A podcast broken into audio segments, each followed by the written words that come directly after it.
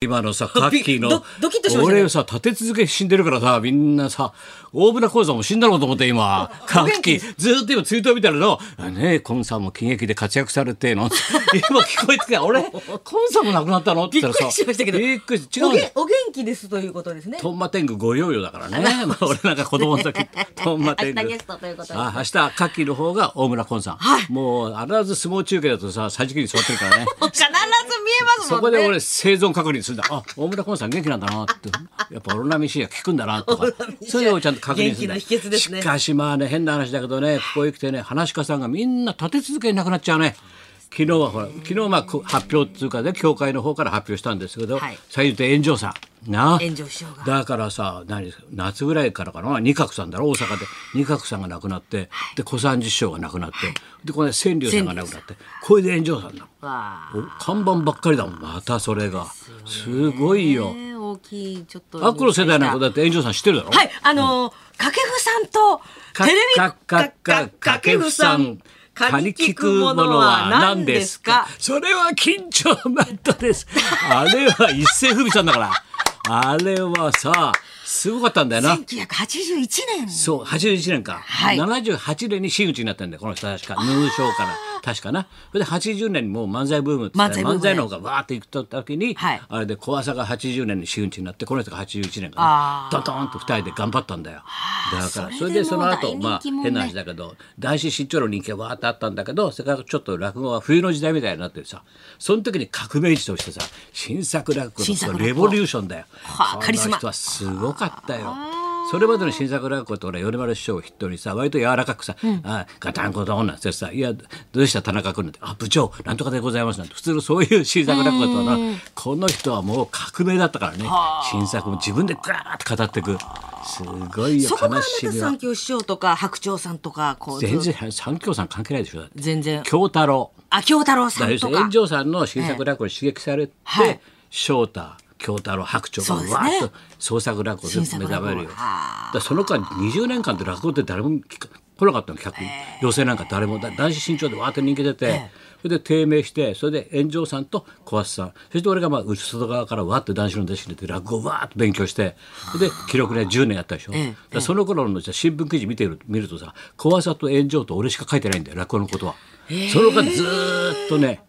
だからそれな手振って明るく手振ってるよ白鳥が弟子だ圧白力鳥さんいらっしゃった今話してるじゃ邪魔っ気だなお前は本当に今日そうそうそういいからさ今日またこのそれ今話途中だからあそうですねいつ もこうやって どちらかでっちそゃういっうてことがあってさ、はうん、で 10, に10年20年落語冬の時代をこの人が頑張ってくれてそうでそれで翔太とか京太郎とかさっきの白鳥とか入ってくるわけだよ、落語界で若い人新作が落語のそうこの人がいなかったらさ創作落語っていうか夜明けはなかったのよええ大変な人なのこの人はだからそうなんだよテレビでもねコマーシャルでも人気そ者うそでう、したもん掛ね布さんでね、それで明るどんくどんて明るくないんだよ陰気なんだよだから自分だけにこもってくる落語だから面白いんだよぐわーっと自分を追い詰めてって一人称で語っていくからもうこんな内気な人はいないんだから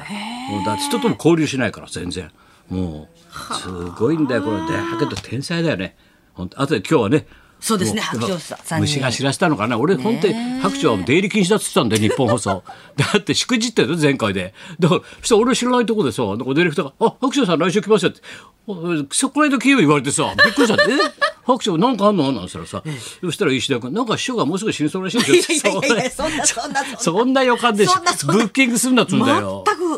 全く偶然でさそう偶然なの、はいこれびっくりしましたそうなんだよ今日はちょっとこれ今お話人をが喋ねってるとこほら聞き手振ったりしてなああやって空気読まないやつだっ てお前普通に森服するだろ普通さもうさはしゃぐからさあバタバタバタバタさで白鳥つなおだって俺が作ったんだからね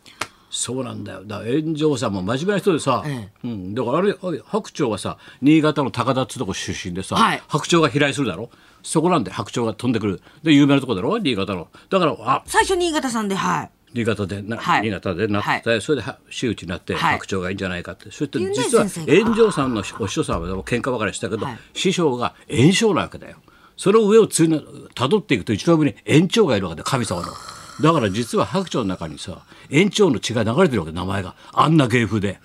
らそれを思ってさし名前変えるという趣味になる時俺が白鳥がいいんじゃないかって言ったのよ白い朝ね綺麗にさ、うん、そしたら園長さんにあいつが持ってって「戸郷先生がこういうの考えたらどうですかね?」って言ったら「うーんちょっと考えさせてくれ」っ つってそれでそんなね朝なんて立派な名前つけられないです。お前あ鳥の方がいいっつって鳥になったんだそのままへー白鳥になったんだで俺は朝でねだい実はこの名前の中に園長が入ってるっていうことをねいろんなことある考えたんだけどで園長さんって真面目な人なんで実はで革新的だしねだからいろんなことがあったそなの歴史が先生ここのあのき記事に出ております、ね。そうなんですよ今日出たね、はい偶然なんですけどね、はい週刊ポストがね週刊ポスト私のまあ企画監修っていうかね全部ややってらしてもらってプロデュースさせてもらって16ページ。これ前半の8ページのグラビアと後半の8ページのグラビアで前半の8ページははい白黒なんだよ、はい亡くなった人ばっかりだからで後半は志の輔は一之輔とかからカラーになってくるわけでなあですねから。で扉のさそれがさもう若い人は分かると思うけど身長男子小三時だよすごいです。すごいって意味わからないだろお前身長男子子三時だもん昭和の名人だよ実はこれね俺が発見したルールルールでさ、はい10年に1人ずつ亡くなるんだよ名人はだから身長師匠が01年に亡くなったんだよそして11年に男子が亡くなってんだよそして21年今年に小三治さんが亡くなってんうだよわで31年って言ったらいないんだよ誰もそんな名人はいないんだよ31年に死ぬようななそういうことだよ10年ごとごとに3人が見事にさ10年に1人めっちゃくちゃ素晴らしい人だからねこの3人は。あすごいですね。でその中で、はいだから要するにライバル物語っていうかさ、はい最初のページはさライバル同士は2人で1ページずつこう作っていこうと思ったわけ、はいで新章と文楽とかさな男子と新潮とかね歌役を歌演歌さんと三平さんとかね、はそれで東西の新作落語ということで三子さん今の文枝さんな、はい文枝さん三子 VS 炎上で作ったんだよ。おーありますね先生あのるだろ記事1に。ページかっこいいいだろ炎上東西文章これががっかりだよだから作ってこれ作ってる時にさ3人死なれたからね俺これがずっと企画してこうやろうこうやろうってみんな若い作家の連中も集めてさ、やった時に小三治さんが死んでさ千龍さんが死んでそれで炎上さんこれ作ってる最中に3人死んでんだよこの特集作るってもうどれだけ痛手から俺たちだからね。い。先生がまあ若すぎますからなんか若す70ぎま代すが若す若すぎますからね。バカの他人って言われてんだもんなんで70代なんですよね。みんなさ離れてるでしょってことで俺炎上さんと変わんないんだよ全然言っとくけど炎上さん76だからね俺73だから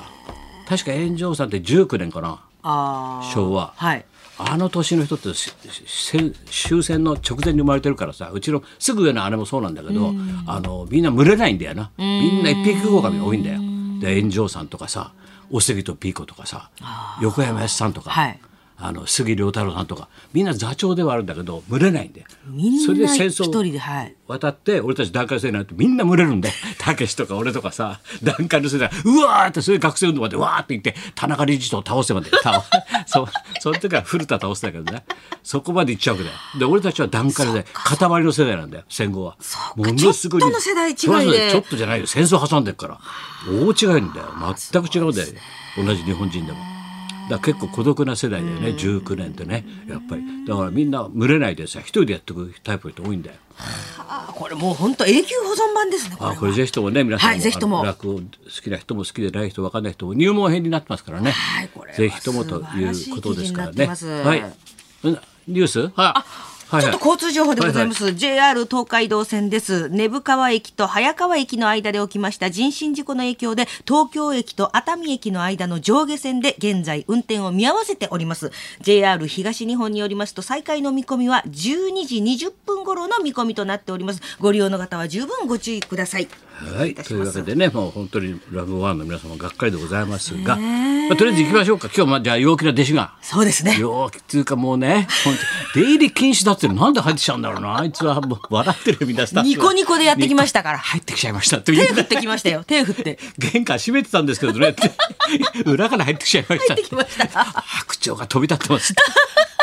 それでは行きましょうか。はい、今年もいろいろありました。三遊亭白鳥師匠生登場です。はい高田文夫と松本明子のラジオビバリーヒルズ。。